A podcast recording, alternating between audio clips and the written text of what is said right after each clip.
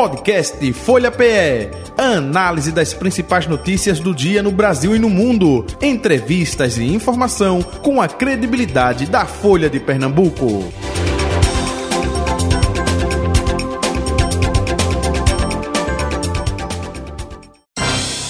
Folha Política. Folha Política nesta segunda-feira, 21 de agosto de 2023 recebendo em nosso estúdio o deputado federal Pedro Campos, do PSB, com a gente a partir de agora. Deputado, bom dia, prazer revê-lo. Seja bem-vindo aos estúdios da Rádio Folha FM. Tudo bom? Tudo bem, bom dia, Jota. Bom dia a todos que fazem a Rádio Folha. Bom dia a todas e todos que nos escutam no dia de hoje. Deputado, uh, a gente teve na primeira parte do programa Magno Martins trazendo informações de Brasília. Brasília, desde a semana passada, muito agitada, né? O que a gente pode passar com relação a tudo isso que está acontecendo, claro, desenrolando com relação ao ex-presidente Jair Bolsonaro, é, venda de joias, é, Mauro Cid, coronel, e tudo isso que está vindo à tona até agora, em hacker, fazendo depoimento lá na CPMI, enfim. Exatamente, a gente teve uma semana bastante agitada, movimentações importantes que aconteceram também em Brasília. Eu vou ressaltar aqui a Marcha das Margaridas, Isso, bem lembrado. Em, direito, eh, em defesa dos direitos das mulheres, também todo o movimento que foi feito pela CNM, pelos prefeitos do Brasil inteiro, para estar tá questionando quedas do repasse do Fundo de Participação dos municípios, e obviamente essa situação envolvendo o ex-presidente Bolsonaro e os depoimentos tanto do hacker como também a possibilidade do Mauro Cid, o ajudante de ordem do presidente, é, fazer uma delação em relação a, a esses atos, a mudança de, de advogado. Tudo isso a gente acompanha né, e com muita tranquilidade, sabendo que todas esses, essas questões que estão sendo levantadas precisam ser provadas, a justiça é, é, precisa avançar nessa, nessa questão. O parlamento tem feito a sua parte também com a CPMI, que escutou o hacker, e a gente tem acompanhado muito de perto, com a tranquilidade de saber que todas essas acusações precisam ser, ser provadas e que deve ser dado o direito de defesa também ao ex-presidente Bolsonaro. E também o cuidado que a gente vem tendo de garantir que toda essa instabilidade, todas essas discussões, todos esses problemas não afetem a vida do povo brasileiro eu acredito que o presidente Lula vem fazendo isso muito bem, conduzindo o seu governo, tocando as pautas que são importantes, retomando os investimentos, anunciou o novo PAC, discutindo também do ponto de vista legislativo. A gente teve na semana passada é, projetos importantes aprovados na área da educação, a urgência, por exemplo, do programa de assistência estudantil, o programa também para instituir né, a, a, questão da paz, da cultura de paz nas escolas, diversas outras questões que estão sendo é, debatidas e a gente ter o cuidado de não, não perder, não se perder nesse debate legislativo em relação a essas questões que são importantes também, uhum. que o povo está querendo saber, está acompanhando, mas que não vai colocar a comida no prato do, do povo brasileiro, que essa que tem que ser a nossa prioridade, geração de emprego, renda, oportunidade, e a gente poder é, deixar que a justiça cumpra o seu papel e possa é, punir as pessoas pelos atos errados que cometeram. Uhum. Agora, até aproveitando, uh, seus pares, né, colegas, até mesmo de partido e de outros partidos, uh, enfim, de sustentação ao governo Lula, como é que estão vendo e comentando sobre a velocidade, né? Porque em menos de duas semanas é um caso aqui, acolá, é joia, é, é, é questão de outras informações, de hacker, de tudo. Como é que está justamente seus pares falando sobre essa situação atual, hein? Eu acredito que sentimento, né, grande, né, grande parte dos, dos, parlamentares sabiam a, a origem política né, do ex-presidente Bolsonaro. Bolsonaro foi um deputado medíocre por vinte e poucos anos, que sempre teve um envolvimento, inclusive é, fazendo falas elogiosas em tribuna, isso era público, em relação às milícias do Rio de Janeiro, é, dizendo que milícia não era o problema, que milícia combatia é, traficante, que o povo preferia a milícia do que o, o, o tráfico de drogas. Então, todas essas ligações que o, o ex-presidente tinha com esse tipo de, de universo de mundo, isso era de conhecimento público. E a expectativa era que realmente ele saindo da presidência da República e sendo retomado a, a, a funcionalidade né, dos órgãos de investigação, da justiça, tudo isso é, é, tenderia a aparecer situações como essa. É lógico que nos últimos dias a gente tem visto as denúncias avançarem, uma questão específica também em relação ao desprezo que o, ex-presidente Bolsonaro tinha com a democracia, isso era público uhum. também, ele fez falas elogiosas à ditadura, disse que o erro da ditadura foi torturar e não matar, e, e tudo isso era público, a gente já sabia, já avisava. O que está sendo,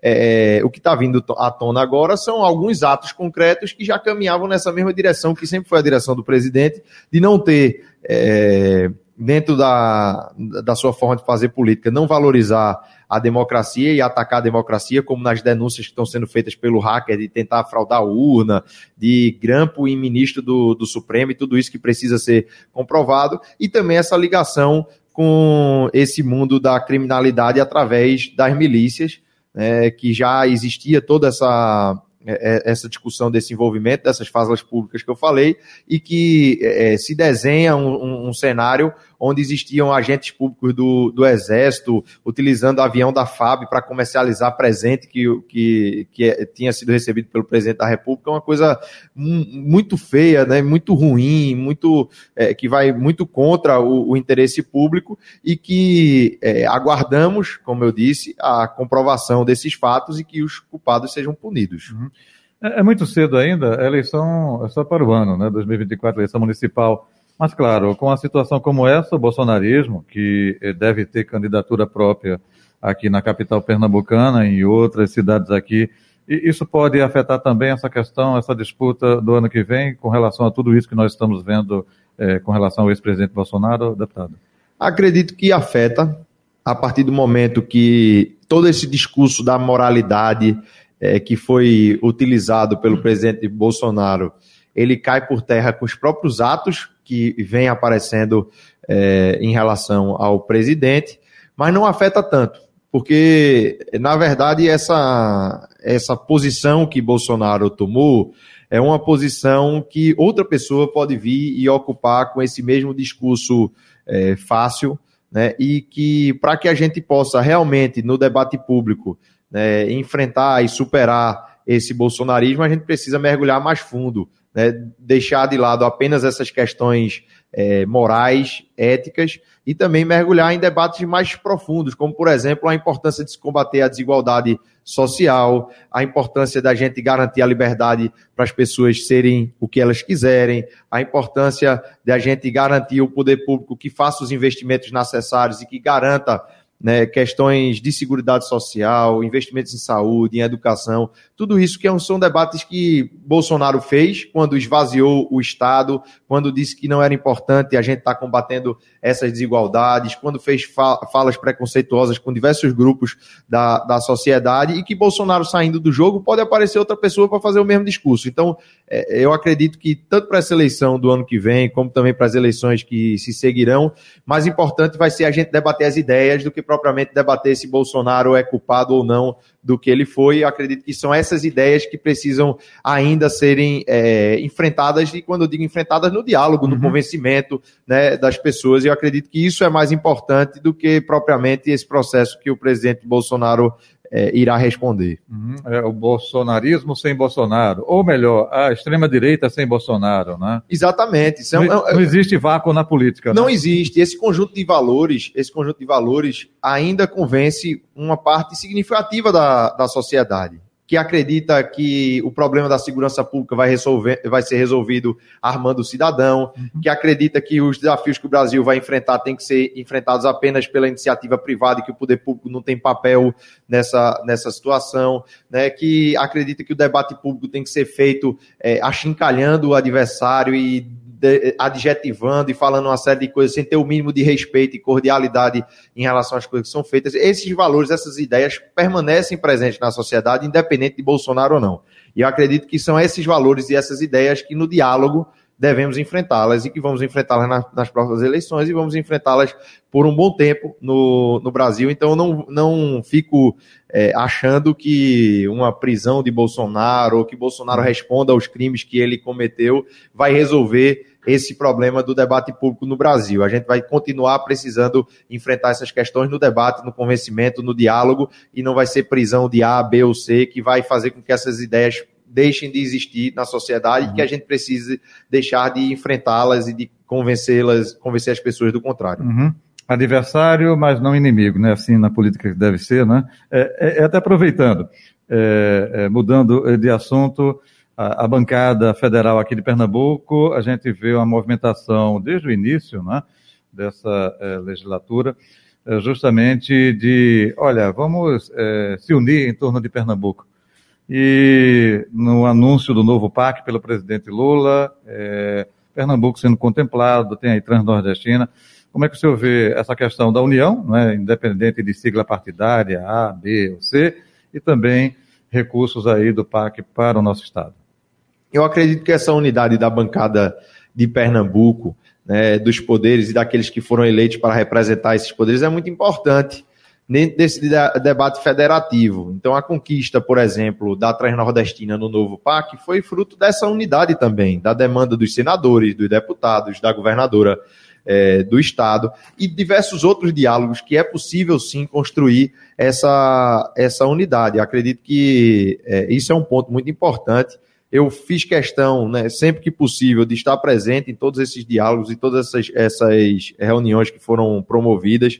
Até aconteceu uma situação na semana passada, a governadora convocou uma reunião por conta de um conflito de agenda, não pude ir, alguns outros deputados não, não puderam não puderam ir, foi veiculado como se isso fosse algum tipo de, notaram de movimento. A, notaram a sua ausência, não foi? É, exatamente, mas é, é, da mesma forma como, como notaram a, a ausência, Acredito que a presença também deve ser notada. Desde a primeira reunião que a governadora convocou, eu estive. Algumas pautas importantes, eu fiz questão de ir ao Palácio do Campo das Princesas, por exemplo, no anúncio do acordo de gestão das águas com a Agência Nacional das Águas. Eu estava com o secretário dela no dia anterior, na audiência pública da Transnordestina, que eu convoquei a audiência pública e fiz questão de convidar a governadora. Ela também não pôde ir para a audiência pública, mas enviou o, o secretário dela. Então, é, é uma questão que a gente sabe ser adversário na política, mas sabe estar junto para dialogar nas questões que são importantes para o estado de Pernambuco, sem ter nenhum problema de, de fazer isso. Eu acredito que é importante sim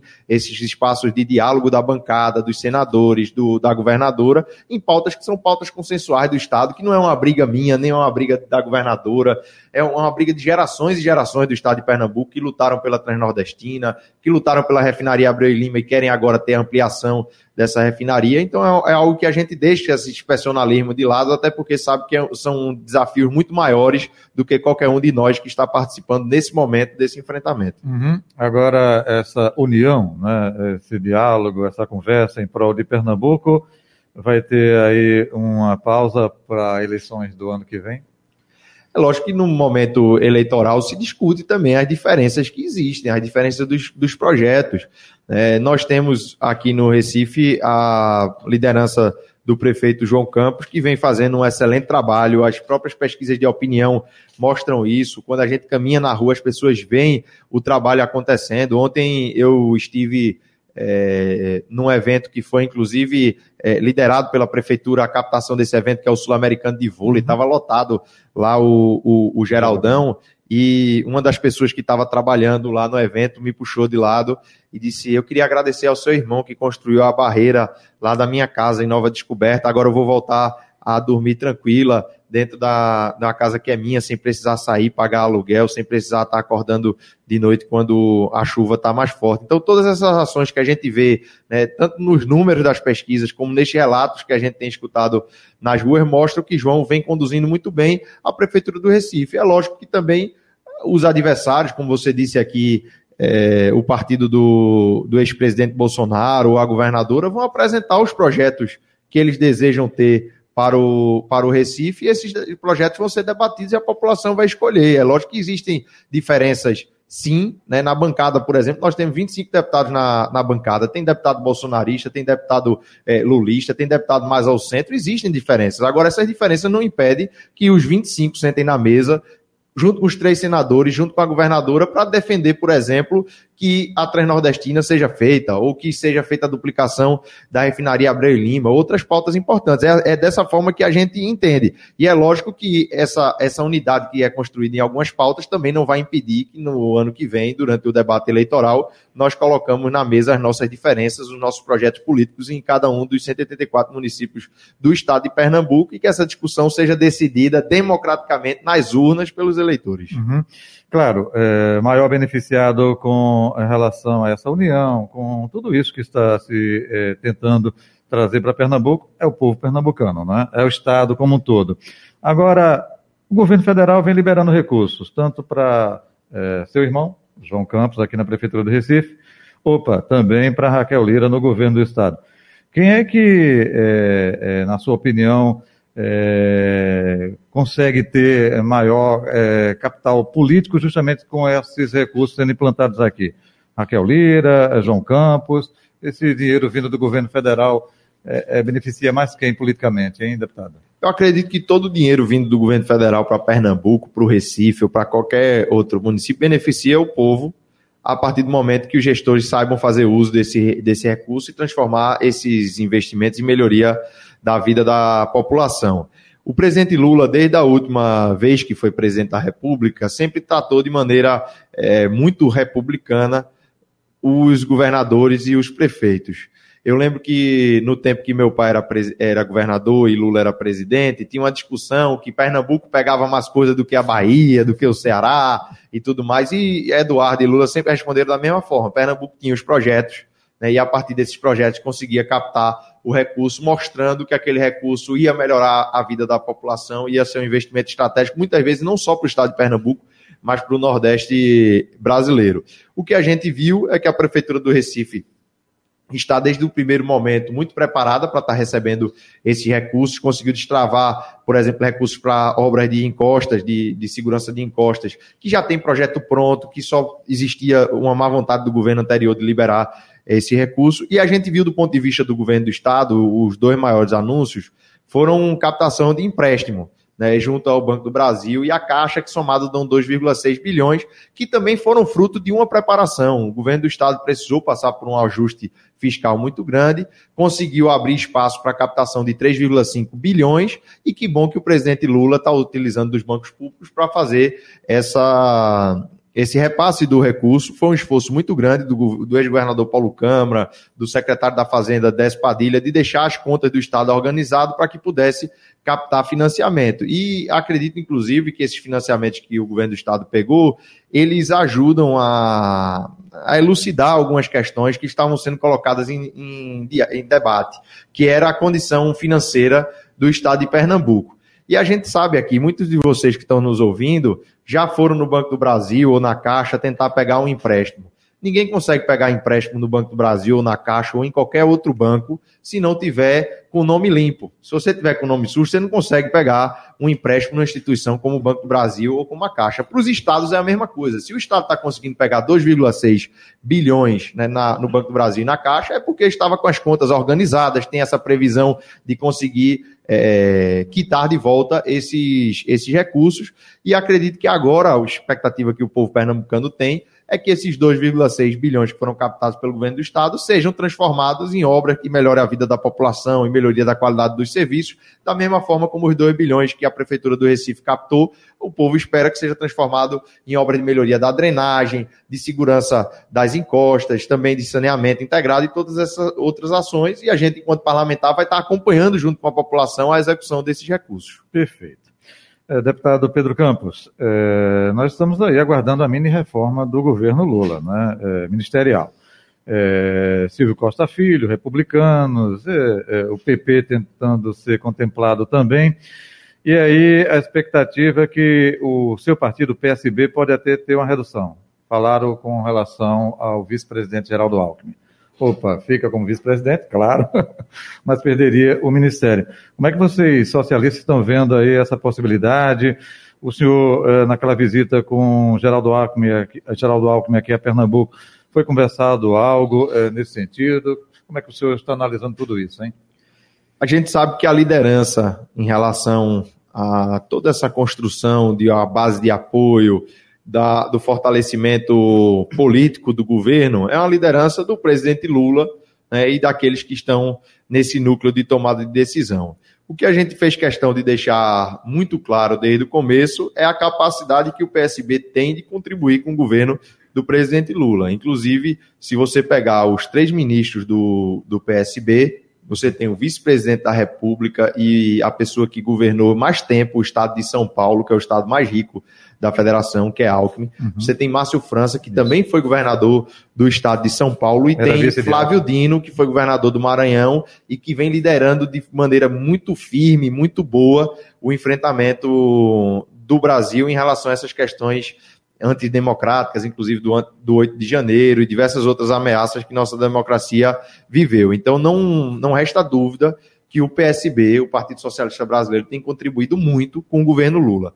e pretende continuar contribuindo com o governo do, do presidente Lula e emprestando os seus melhores quadros para fazer essa, esse trabalho e essa missão. Agora fazendo parte de um conjunto, de um governo que não é formado somente pelo PSB ou somente pelo PT, que precisa é, é, se alargar nessa discussão e que está à disposição para sentar na mesa e contribuir com essa, com essa questão. Eu acredito que é dessa forma que o PSB vem encarando é, é, essa, essa articulação e sabendo que o PSB faz parte disso, mas que a liderança é do Partido dos Trabalhadores, é do presidente Lula, que deve conduzir essa, essa discussão. E, e fico, inclusive, aqui fazer um, um registro, quando a gente tem a oportunidade de ver né, uma pessoa como o Silvio Costa Filho, que também é um grande quadro, um grande deputado, que consegue é, fazer o diálogo ser é, é, colocado numa posição de, de se tornar ministro, é algo muito bom também para o estado de, de Pernambuco. É algo bom também você ter, dentro desses partidos de centro, quadros como o Silvio Costa Filho, que tenho certeza que é um quadro muito qualificado e vai conseguir ajudar o governo. Agora a gente fica no aguardo dessa tomada de decisão, que é uma tomada de decisão do presidente Lula. Uhum. É, na sua opinião, PT, PSB, nacional, está dando certo? Acredito que sim, tem um entrosamento muito bom entre o presidente Lula e o vice-presidente Alckmin. É, o PSB vem ajudando na construção do governo Lula, como eu disse, com excelentes quadros, com também um fortalecimento muito grande é, da base de apoio do presidente no legislativo. Então, se você é, vê o, a maneira como se posicionam os deputados do PSB, os senadores do PSB, você vai ver uma sintonia muito grande com os projetos do governo Lula, até porque existe um alinhamento ideológico mesmo. Né, muitas coisas que a gente acredita também são valores que o, que o próprio Partido dos Trabalhadores acredita. Então, o PSB e o PT têm se ajudado muito no nível federal e a gente pretende continuar é, ajudando, até porque tem visto que essa união, né, não só desses dois partidos, mas essa frente ampla que foi formada é, no entorno do presidente Lula tem ajudado o Brasil. A gente tem visto isso em diversos indicadores econômicos, na diminuição do desemprego, na melhoria do otimismo das, das pessoas também, a melhoria do otimismo internacional com o Brasil, dos investimentos internacionais que estão voltando a vir. A gente já está vendo essa evolução acontecer e por isso, cada dia mais, eu acredito que essa sintonia se fortalece. Uhum. Eu sei que a pessoa indicada para dar essa resposta é João Campos, seu irmão. Mas, é, opa, dobradinha federal, PT, PSB funcionando. Aqui, é, na sua opinião, poderia ter PSB, PT como vice? É isso que está sendo construído, trabalhado? É isso que o PT quer? Eu acredito que essas discussões é, relacionadas à montagem de chapa ou definições é, em relação a essas questões vão ser feitas no momento adequado mais para frente. O que 2024 existe de fato. 2024. 2024, só em 2024. Mas o que existe de fato é uma participação do Partido dos Trabalhadores na gestão municipal, né, que hoje faz parte dessa, é, dessa construção do, do projeto é, liderado por João para o Recife, e essa discussão tem é, buscado fortalecer esses laços para que a gente possa estar juntos no mesmo palanque no, no ano que vem. Essa é a expectativa é, que a gente tem, sabe que o, o, PT é um partido que tem uma relevância no, no Recife, governou é, é, o Recife durante um bom tempo também, tem relação com movimentos populares aqui no, do município. Uhum. E eu tenho certeza que construir essa unidade é algo muito bom né, para o povo recifense, a gente poder estar tá construindo esse, esse diálogo. Agora, é lógico que é uma construção que hoje já existe do ponto de vista da gestão. Então, hoje, na, na gestão municipal, o PT já faz parte né, contribuindo com, com, o projeto do, do prefeito João Campos, uhum. e acredito que também na discussão eleitoral a gente vai é, criar as condições para estarmos juntos nessa discussão para a próxima gestão. Uhum. Quando o PT fala, é, o PT quer mais protagonismo, né? O senador Humberto Costa mesmo, aqui mesmo nesse microfone, falou isso. É, é o senhor vê isso como um processo natural ou o PT querer mais espaço? Acredito que o, o PT vem liderando ações muito importantes dentro da gestão municipal. Você vê, por exemplo, a questão da habitação, que é uma questão fundamental dentro de uma gestão municipal e agora tende a se acelerar com Minha Casa Minha Vida. É, e ter essa contribuição né, de um quadro do PT como Hermes liderando essa questão. Também vê Oscar liderando a parte do, do meio ambiente. Eu acredito que hoje já existem questões centrais do debate da cidade, como habitação e como meio ambiente, que dentro desse projeto liderado por João existe a participação do Partido dos Trabalhadores. Agora, essa é uma discussão que, que é lógico que, que deve ser feita sempre. A gente estava falando agora há pouco da, da possível reforma dos ministérios uhum. que o presidente Lula vem conduzindo. É, da mesma forma, também na, na cidade do Recife, essa questão da, da, de como cada um dos partidos aliados contribui com esse projeto para a cidade do Recife é uma questão que é uma discussão que, que sempre é revisitada. Eu acredito que que na política é normal que isso aconteça. Agora entendo que existe um protagonismo, sim, né, dessas pastas que são importantes, que são relevantes para o desenvolvimento da, da cidade e que hoje o Partido dos Trabalhadores contribui né, com dois importantes quadros do seu, do seu partido na liderança dessas duas importantes pastas da prefeitura. Uhum. Primeiro semestre, adaptação, enfim. Como vai ser o segundo semestre de Pedro Campos eh, como deputado federal? Projetos aí é, guardados para ser lançados justamente agora nesse segundo semestre. O que é que o senhor está pensando, né, deputado?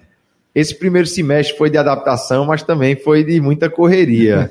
é uma, uma adaptação veloz, eu, eu, eu assim. Vou, vou aproveitar e lembrar o que seu pai dizia, né, Eduardo Campos: olha, é trocar o pneu do carro com o carro em movimento, não era isso? Né? Exatamente, foi, foi nesse ritmo que a gente conduziu, tendo a oportunidade né, de rodar o estado de Pernambuco, ouvindo as pessoas e dialogando sobre projetos importantes, podendo apresentar projetos importantes também, como o projeto do Fundo Nacional das Pessoas com Deficiência, podendo também assumir relatorias relevantes, como a relatoria da tarifa social da água, uma discussão que a gente vem é, crescendo essa discussão né, com o governo, com os, os parlamentares, e espera nesse segundo semestre poder levar para o plenário para a gente nacionalizar a tarifa social da água e permitir né, que mais 6 milhões de brasileiros possam ter acesso, é, na verdade, 6 milhões de residências, isso dá é, muito mais do que isso em termos de pessoas, uhum. possam ter acesso a esse direito tão importante que é o direito à água com preço justo. Então, diversas outras ações que a gente vem tocando, eu tive a oportunidade de fazer é, também a audiência pública da Transnordestina, compor a Frente Parlamentar em defesa do Nordeste, a Frente Parlamentar em defesa do Rio São Francisco. Então, acredito que foram seis meses de muito dinamismo nessa chegada em Brasília. E agora, nesse segundo semestre, tem algumas discussões importantes que, com certeza, é, eu estarei fazendo parte e contribuindo nessas discussões. Existe uma prioridade que foi definida pelo próprio Arthur Lira em relação às pautas relacionadas a energias renováveis. E essa é uma pauta também que o nosso mandato vem discutindo é, desde o começo. Eu tenho um projeto de lei apresentado para democratizar o acesso às energias é, renováveis com recursos do, do, do, Programa de Eficiência Energética.